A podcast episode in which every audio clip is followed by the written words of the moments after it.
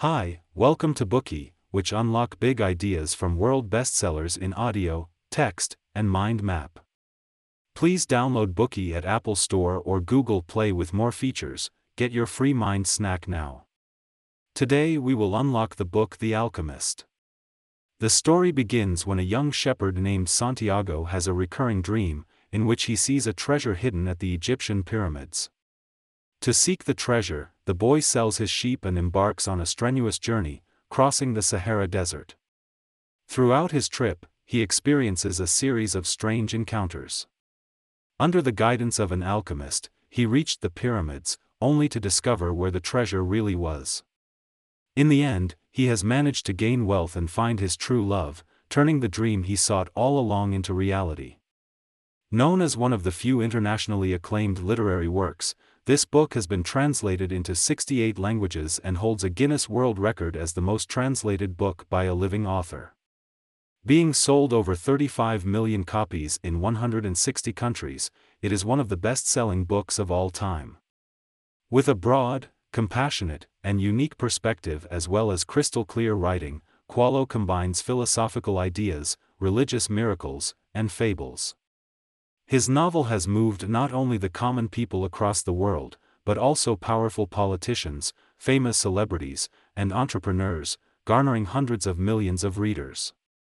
Even those who are illiterate are drawn to the wondrous world he depicted. In 2007, due to the influence of his works, Coelho became a UN messenger of peace. Next, let us explore Santiago's adventure from four different angles. Part 1 A Shepherd's Treasure Hunt. Part 2 Santiago's Secrets to Success. Part 3 Symbolism. Part 4 Love is the Essence. Santiago is originally a student at a seminary, but he always wishes to explore the world.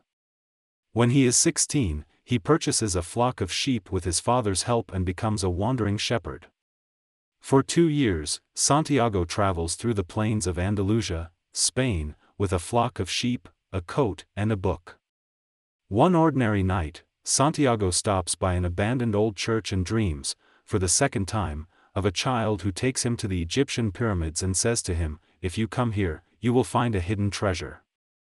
However, in both dreams, Santiago wakes up just as the child is about to reveal the location of the treasure. Santiago decides to get someone to interpret his dream. He meets an old lady, who tells Santiago that she will help him if he promises to give her one tenth of the treasure he finds. After Santiago makes his vow, the old lady simply tells Santiago that he should travel to the pyramids and look for the treasure around them. Santiago is dissatisfied with such a direct interpretation and decides never to believe in dreams again. Later on, Santiago encounters an old man in the market plaza, and the latter claims to be the king of Salem. Not only does he know about Santiago's dream, his upbringing and his parents, but also things Santiago has never told anyone. The old man says, when you want something, the whole universe conspires to help you. He also claims that he is here to help Santiago fulfill his destiny. If the boy gives him one tenth of his sheep, the old man will tell him how to find the treasure. Santiago asks whether he could give him one tenth of the treasure instead, and the old man is disappointed. He says that if Santiago promises others something that he has not yet gotten, he will not strive for it. At last, the old man adds that he will wait for the boy at the same place tomorrow before vanishing around the corner of the plaza. After some initial hesitation, Santiago decides to sell his flock and set off to look for the treasure. One of his friends purchased all the sheep, claiming that he has always dreamed of becoming a shepherd. Santiago is surprised by how easy it is to get started. When he meets up with the old man the next day, the old man explains his success with the principle of favorability and reveals that Santiago has beginner's luck, because there is a force that wants people to realize their personal legends. The old man accepts the six sheep Santiago has promised to give him and tells the boy that the treasure is located near the pyramid. All Santiago needs to do is follow the omen. Then the old man gives him a black stone and a white stone. They are named Urim and Thummim. The black one signifies, yes, and the white one indicates, no. When Santiago has trouble making decisions, he can rely on the stones to make up his mind. With that, he embarks on a journey to Africa. In a bar in Africa, as Santiago listens to the conversations in Arabic around him, he realizes that he does not speak the language. Just then, he suddenly hears someone ask him in Spanish, Who are you? The boy breathes a sigh of relief, assuming that this must be the omen he is waiting for. The person who speaks to him is a local young man in Western dress. Santiago immediately asks the young man if he could take him to the pyramids for a fee. The young man says that it costs a fortune to cross the Sahara Desert, so Santiago shows him how much he has got.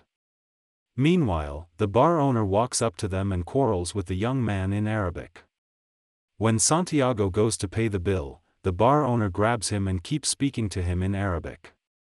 The young man pushes the bar owner away and drags Santiago out of the bar, telling him that the bar owner wants to take his money, and that there are a lot of thieves at this port.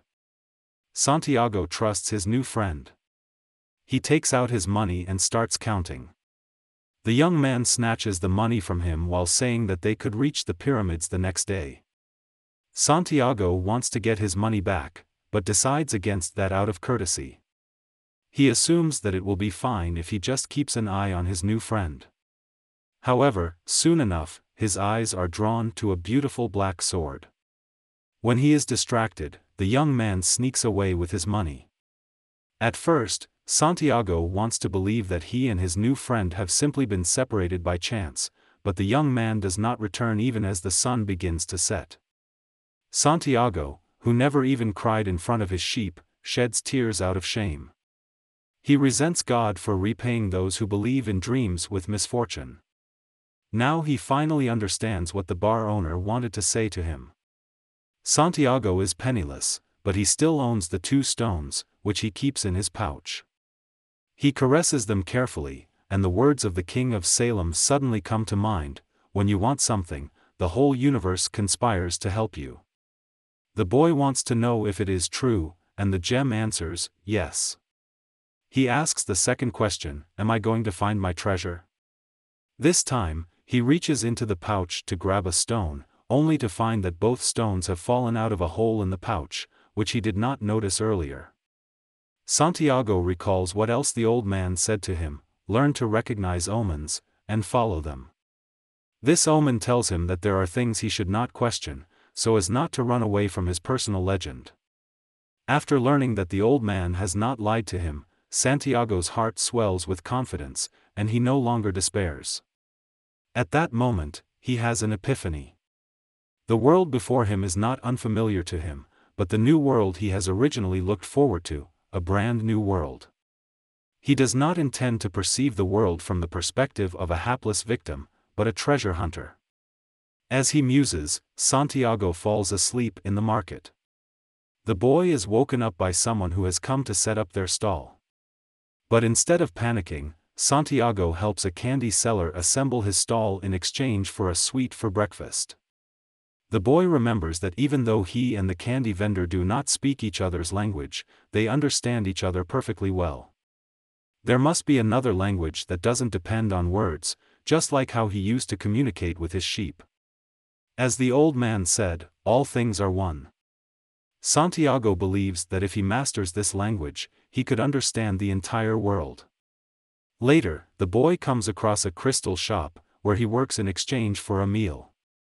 After lunch, the owner, a crystal merchant, decides to hire Santiago as a long-term employee, but the boy tells him that he has to go to Egypt tomorrow. The crystal merchant laughs and replies, there are thousands of kilometers of desert between here and there. As soon as he says this, silence descends upon them, and the whole world seems to come to a standstill. Santiago stares blankly at the table, but there is no sadness, anguish, or disappointment in his eyes, only a strong desire to die. The crystal merchant looks at the boy in worry and says, I can give you the money you need to get back to your country, my son. After a long silence, Santiago says, I'll work for you. Just like that, Santiago starts working at the crystal shop, away from his homeland. One day, he tells the merchant that he wants to make a display case for the crystals. The merchant is reluctant to change how things are, but Santiago says that they should always respond to the omens. He manages to persuade the merchant, because the man knows that Santiago's arrival is an omen in itself. The boy has brought the crystal shop wealth. As expected, the display case draws even more customers, and Santiago has saved more and more money. One day a few months later, Santiago overhears someone on a hilltop complaining that he can't find a decent place to have a drink when he climbs up the hill. Santiago knows that the omen has come again, so he persuades the crystal merchant to sell tea in crystal glasses. Sure enough, the refreshing mint tea served in crystal glasses attracts many men and women who have a liking for all things new and trendy. Eleven months later, Santiago leaves the crystal shop and adjourns to seek the treasure again. Through the crystal merchant supplier, the boy finds a caravan that regularly travels across the desert and departs with them. During their journey, a war breaks out among the tribes in the desert. In order to stay out of trouble, the caravan decides to travel to the oasis located in the zone of peace and wait for the war to end. In the oasis, Santiago falls in love with a girl named Fatima at first sight. He wants to stay with her, but she hopes that the boy will continue pursuing his dream, promising that she will be waiting for him. Santiago is rather confused and upset, for he does not understand love without ownership. As he sits on the ground, mulling, he spots two hawks in the sky. All of a sudden, one of them swoops down and attacks the other. At that moment, a vision flashes before his eyes. He sees an army with their swords drawn, riding into the oasis. Santiago informs the chiefs of the tribes in the oasis, and the chieftains make a decision, they will prepare to fight the enemy tomorrow, but if Santiago's vision is false, he will have to give his life. After coming out of the chieftain's tent, a horseman in black accosts Santiago with a sword and asks him why he attempts to change what Allah has willed. The boy replies, saying that his action is also part of Allah's plan. The mysterious horseman withdraws his curved sword and tells Santiago to come to him the next day. When the boy sees the direction that the horseman points in, he realizes that the stranger is the alchemist who lives in the oasis. When morning comes, the enemy troops appear. It turns out that they are starving and thirsty, so they decide to break the tradition and occupy the oasis before returning to war. In the end, the oasis tribesmen eliminate all the enemies, and the tribal chieftain rewards Santiago with 50 pieces of gold and asks him to be the counselor of the oasis. At night, Santiago goes to see the alchemist. Why did you want to see me? the boy asks.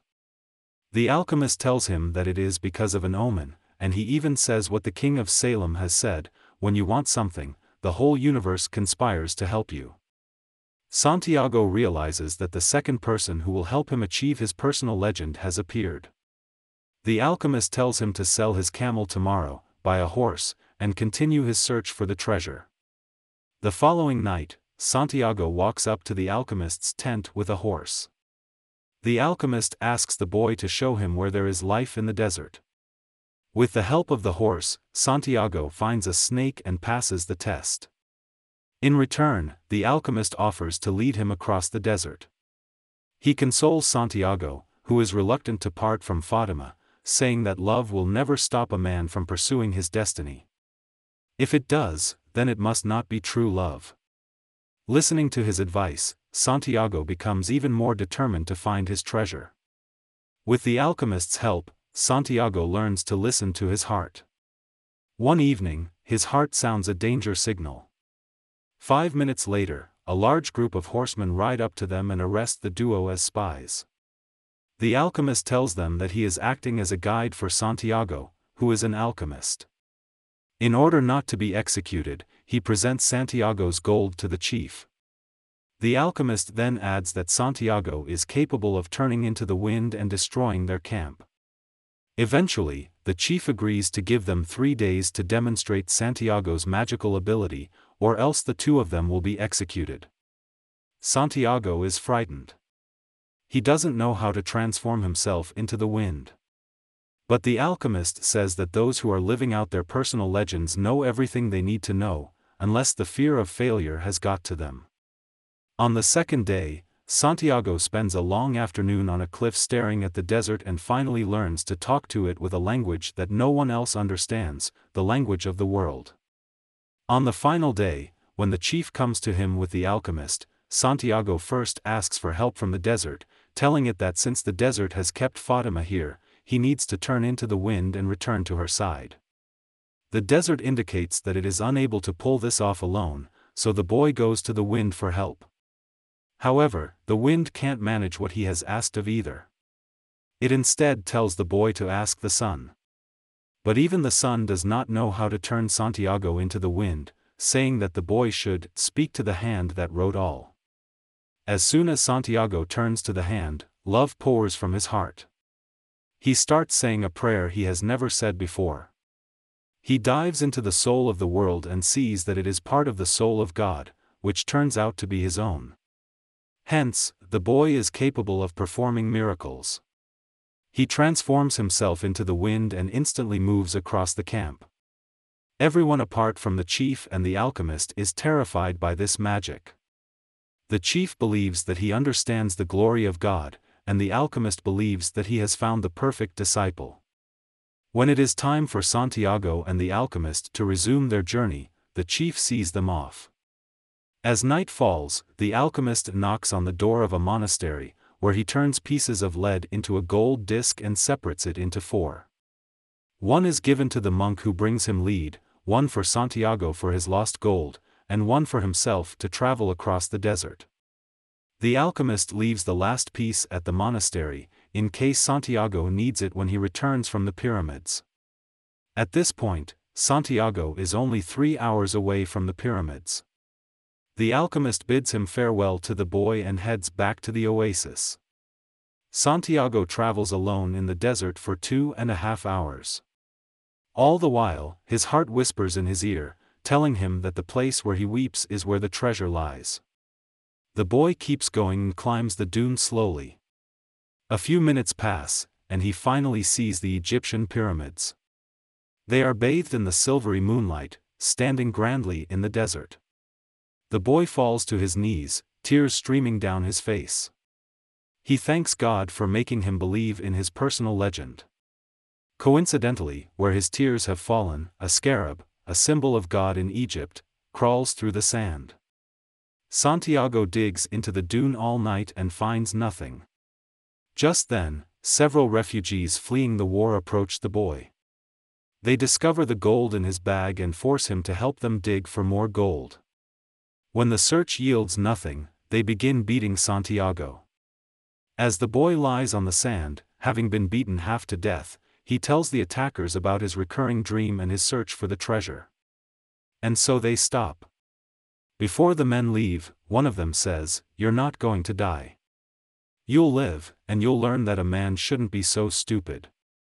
As it turns out, just two years ago, this man had a recurring dream right here on this spot. He dreamed of traveling to the fields of Spain to find a ruined church where shepherds spent the night. Under a sycamore tree growing out of the church's sacristy, there was a treasure buried beneath its roots. But the man tells Santiago that he wouldn't be foolish enough to cross the desert for a dream. With that, he turns and walks away. Santiago gets up to his feet with difficulty with a smile on his lips. He has finally found the treasure. After a long journey back, the boy arrives at the church. He digs for the treasure while complaining about the alchemist, who knew everything and even left a piece of gold for him, yet did not save the boy from the beating. Just then, the alchemist's voice rings out in the wind, saying, If I had told you, you wouldn't have seen the pyramids. They're beautiful, aren't they? The boy agrees and smiles as he keeps on digging. An hour later, a chest full of old Spanish gold coins and jewelry appears before him.